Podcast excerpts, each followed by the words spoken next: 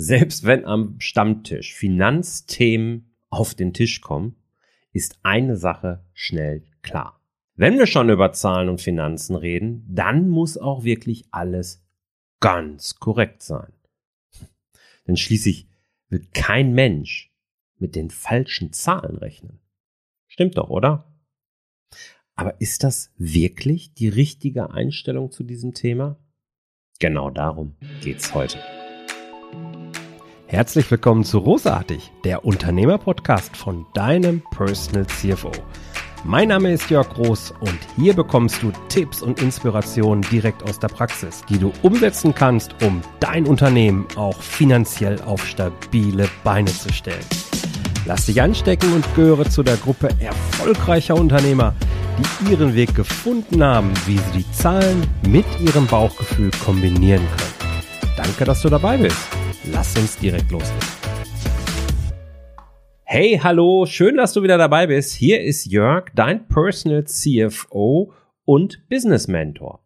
Und ich habe es mir ja zur Aufgabe gemacht, das Thema Finanzen für dich als Selbstständige, Selbstständiger oder Geschäftsführer einfach zu machen. Und da drängt sich natürlich ein Stück weit die Frage auf, inwiefern dieses einfach machen mit korrekt sein überhaupt vereinbar ist. Passt das zusammen oder schließt sich das aus? Hm. In den letzten 20 Jahren, ja, mehr als 20 Jahren mittlerweile, habe ich immer wieder eine Beobachtung gemacht. So oder so ähnlich, wie ich es jetzt erzählen werde. Erst werden jahrelang die eigenen Zahlen und Finanzen komplett ignoriert und dann kommt irgendwann der Punkt, aus welchem Grund jetzt auch immer, wo sich Unternehmerinnen, Unternehmer plötzlich um die eigenen Zahlen kümmert. Und dann wacht endlich dieses kleine Männchen im Kopf auf, das wir alle irgendwo da im Hinterkopf haben und pocht darauf, mein Lieber, wenn schon Finanzen, dann muss aber alles bitte 100% korrekt sein. Sonst ist das nämlich hier alles, was wir machen, komplett für die Katz. Und in dem Streben nach Perfektion wird dann quasi so ein Zahlenmonster angefüttert, bis es richtig groß und stark ist. und die Wucht der Details scheint dann, ja, die ehemals motivierten Unternehmerinnen und Unternehmer mehr und mehr zu erdrücken. Die Komplexität wird größer und größer und irgendwann dann so groß, dass auch diese Geschichte endet wie die allermeisten in der Kapitulation vor den eigenen Zahlen. Und dann werden die alten Glaubenssätze wieder befeuert, ich kann das nicht, ich bin einfach nicht gemacht für Zahlen. Das ist alles so komplex, so, so, so komplex und kompliziert und so weiter und so fort. Da gibt es einen tollen Satz, den einer meiner Netzwerkpartner völlig zu Recht, eigentlich in einem ganz anderen Zusammenhang immer wieder sagt, aber ähm, ja, lieber Sebastian, falls du es hören solltest, die Grüße gehen raus an dich. Komplexität verhindert Umsetzung. Und als ich diesen Satz vom Sebastian das erste Mal gehört habe, habe ich gesagt, boah, das gilt für das Thema Finanzen auch genauso. Je komplizierter dieses Thema ist, desto mehr verstecken wir uns vor den Themen und wollen uns da auch möglichst gar nicht dran wagen. Die Frage, die wir uns jetzt also stellen dürfen, können wir uns das Finanzthema aber überhaupt einfach machen? Können wir uns das erlauben, mit nicht 100% korrekten Zahlen zu arbeiten? Und es gibt eine klare Antwort. Jein, oder besser, es kommt drauf an. ja, ich habe einen kleinen Clown heute, glaube ich, gefrühstückt. Aber im Ernst, natürlich, gerade wenn wir über Finanzen reden und vielleicht an Steuererklärungen denken oder auch an den Jahresabschluss, den wir veröffentlichen dürfen, denken. Natürlich müssen diese 100% korrekt sein, nach bestem Wissen und Gewissen immer. Und da gibt es sicherlich noch ganz, ganz viele Beispiele für, wo es der Fall sein muss. Da kann man sich einfach nicht erlauben, mit irgendwelchen Schätzeisen durch die Welt zu gehen.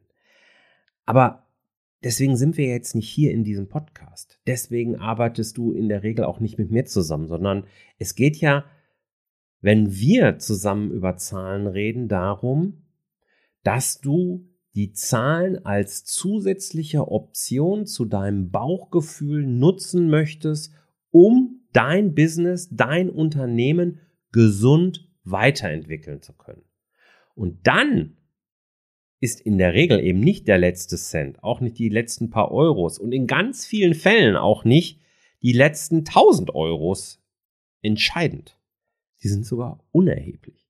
Denn deine Entscheidungen würden nicht anders ausfallen. Im Gegenteil, ich erlebe es dann immer wieder, dass es dann sogar fast kontraproduktiv wird, wenn wir zu genau werden wollen.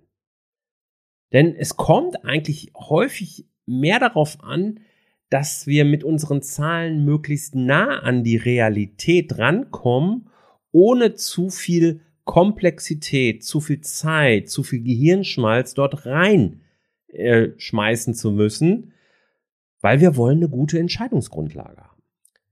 Lass uns das mal so ein paar Beispielen ein bisschen konkreter für dich machen. Ist noch gar nicht lange her, ein paar Wochen. Da wurde ich von einem Kunden darum gebeten, ihn bei der Entwicklung seines Unternehmenswerts zu unterstützen.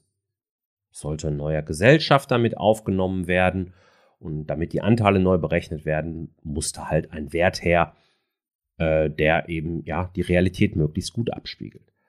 Das mache ich immer wieder, gerade im Rahmen der persönlichen Zusammenarbeit, mal auch nur als Projekt, als einzelstehendes Projekt. In der Regel ist es aber eben eingebettet in eine langfristige persönliche Zusammenarbeit. Also äh, Zusammenarbeit. Also es geht aber letzten Endes jetzt auch mehr um den Unternehmenswert an sich.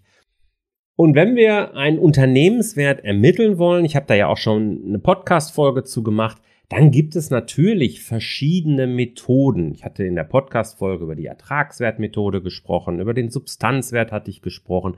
Es gibt aber auch noch die Discounted Cashflow-Methode. Es gibt nach IDW-Methoden. Es gibt je nach Anlass und äh, Situation unterschiedliche Methoden, um einen Unternehmenswert zu berechnen.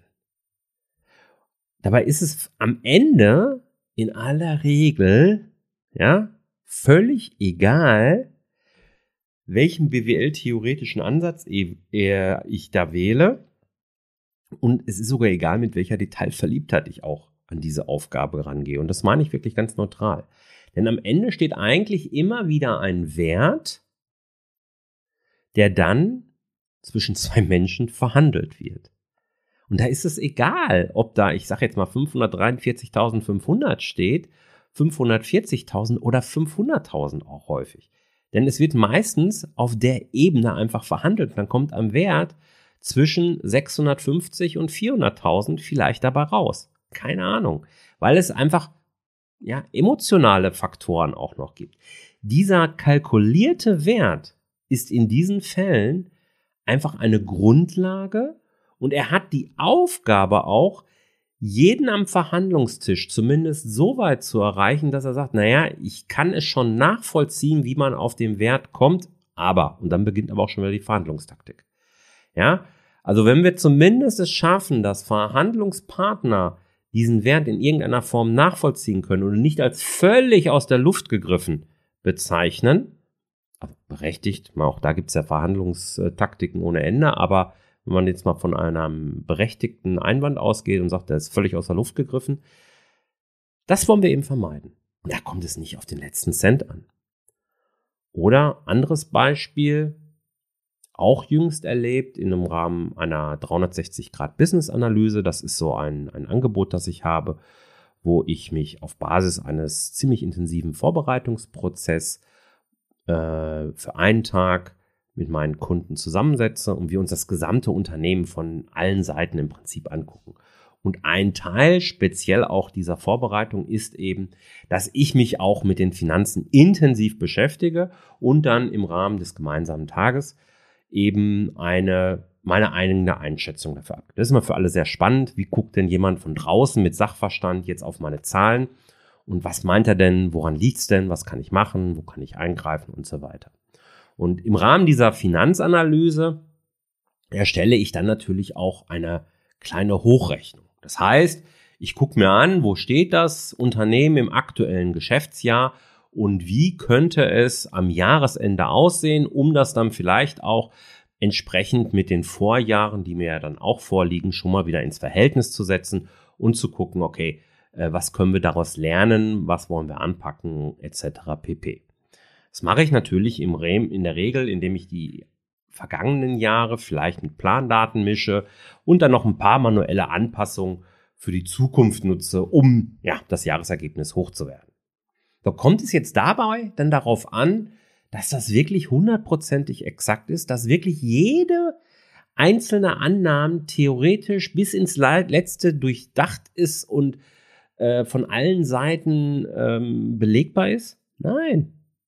Es kommt darauf an, dass ein realistisches Gesamtergebnis rauskommt, damit wir gute Geschäftsentscheidungen treffen können, damit wir sehen, wie wir unser Unternehmen weiterentwickeln können. Das ist übrigens, fällt mir gerade so ein, bei, bei der Liquiditätshochrechnung ganz genauso. Ja, gerade in meiner Academy oder auch im, im Rahmen des Unternehmensmentoring, was ich äh, anbiete, stelle ich auch ein Controlling-System immer wieder zur Verfügung. Also in der Academy kann man sich das halt runterladen. Und da ist ein Teil natürlich eine Liquiditätshochrechnung für die nächsten Jahre. Und äh, ich habe es immer wieder erlebt und beobachte das auch heute immer wieder, dass gerade Unternehmerinnen und Unternehmer, die relativ frisch dann dabei sind, die sich noch nicht so lange mit den Themen beschäftigt haben, ja schier zu verzweifeln drohen, jetzt eine Liquiditätshochrechnung hinzubekommen, die möglichst exakt ist, also für die nächsten ein, zwei, drei Monate. Und daran dann scheitern. Und dann heißt es immer, das System funktioniert nicht oder wie auch immer. Und das ist eigentlich ein schönes Beispiel, wenn ich probiere, heute den Kontostand für die nächsten ein, zwei Monate einfach hochzurechnen. Das mutet ja erstmal so super simpel an, ist aber de facto, wenn man es dann wirklich genau machen will, super kompliziert. Ja, weil ich eben unterschiedliche Zahlungseingänge und Zahlungsausgänge, das muss ich ja alles individuell berücksichtigen, weil sonst passt das ja nicht zusammen. Ähm, da kann ich, dann habe ich Steuereffekte etc. pp. Da spielen so viele Sachen eine Rolle und es wird komplexer und komplexer. Und am Ende ist das Ergebnis, dass man es halt nicht machen würde im Vergleich zu, ich nehme eine gewisse Unschärfe. Die muss immer im Verhältnis zum Unternehmen, äh, zum Umsatz dann vielleicht auch sein oder zum Gesamtunternehmenswert auch sein. Ähm, die darf ich in Kauf nehmen. Das ist völlig okay. Oder nehmen wir noch ein drittes Beispiel gerne. Preiskalkulation. Auch hier ist es so. Ich erlebe es immer wieder, dass viele sich in, in, im wahren Rechenwerkkünsten äh, ereifern und Dinge aufbauen, wo ich sage, mein lieber Scholli, hätte ich im Leben keine Lust zu, das jedes Mal für ein neues Produkt, für ein neues Angebot durchkalkulieren zu müssen. Haben sie auch nicht. Die Frage ist auch, ist es wirklich notwendig? Denn das eine ist ja der Preis, der am Ende nichts anderes ist als deine Kosten, die du hast, plus deine Gewinnerwartung, Gewinnabsicht, die du hast. Aber es gibt noch ein paar andere äh, Komponenten, nämlich Wettbewerb, Marktsituation, aber auch psychologische Komponenten, die berücksichtigt werden dürfen. Da kommt es nicht darauf an, es wirklich alles in die letzte Centstelle runterzurechnen. Sind oftmals ganz, ganz andere Faktoren, die genauso wichtig sind. Und trotzdem brauchen wir die Zahlen. Die Zahlen sind wichtig, damit wir eben genau abschätzen können, wo läuft die Reise denn sonst hin? Ohne Zahlen geht's natürlich nicht, klar. Es ist also ganz häufig wirklich ratsam und das ist meine feste Überzeugung und auch meine Beobachtung aus den letzten mehr als 20 Jahren. Im ersten Schritt Finanzthemen so einfach wie irgendwie möglich zu machen. Viel wichtiger als die Genauigkeit der Zahlen ist nach meiner Auffassung die konsequente Arbeit an und mit den Zahlen. Und das Schöne daran, je einfacher du es dir machst mit deinen Zahlen, desto schneller geht's und desto mehr Spaß hast du daran. Also, mach dich an die Zahlen, keep it simple und wenn du Unterstützung brauchst, ja, du weißt ja, wo du mich findest. Sicherheitshalber schreibe ich es dir aber auch nochmal in die Show Notes. Ich danke dir, dass du dabei warst, wünsche dir eine tolle Zeit und bis zur nächsten Woche. Alles Liebe, dein Jörg. Ciao, ciao. Vielen Dank, dass du dabei warst. Wenn dir diese Folge gefallen hat, dann vergiss nicht, diesen Podcast zu abonnieren. Und wenn du das nächste Mal eine gute Freundin oder einen Freund triffst, dann vergiss nicht, von Großartig, dem Unternehmer-Podcast vom Personal CFO zu erzählen. Mein Dank ist dir sicher und bis dahin bleib erfolgreich und sei großartig. Dein Jörg.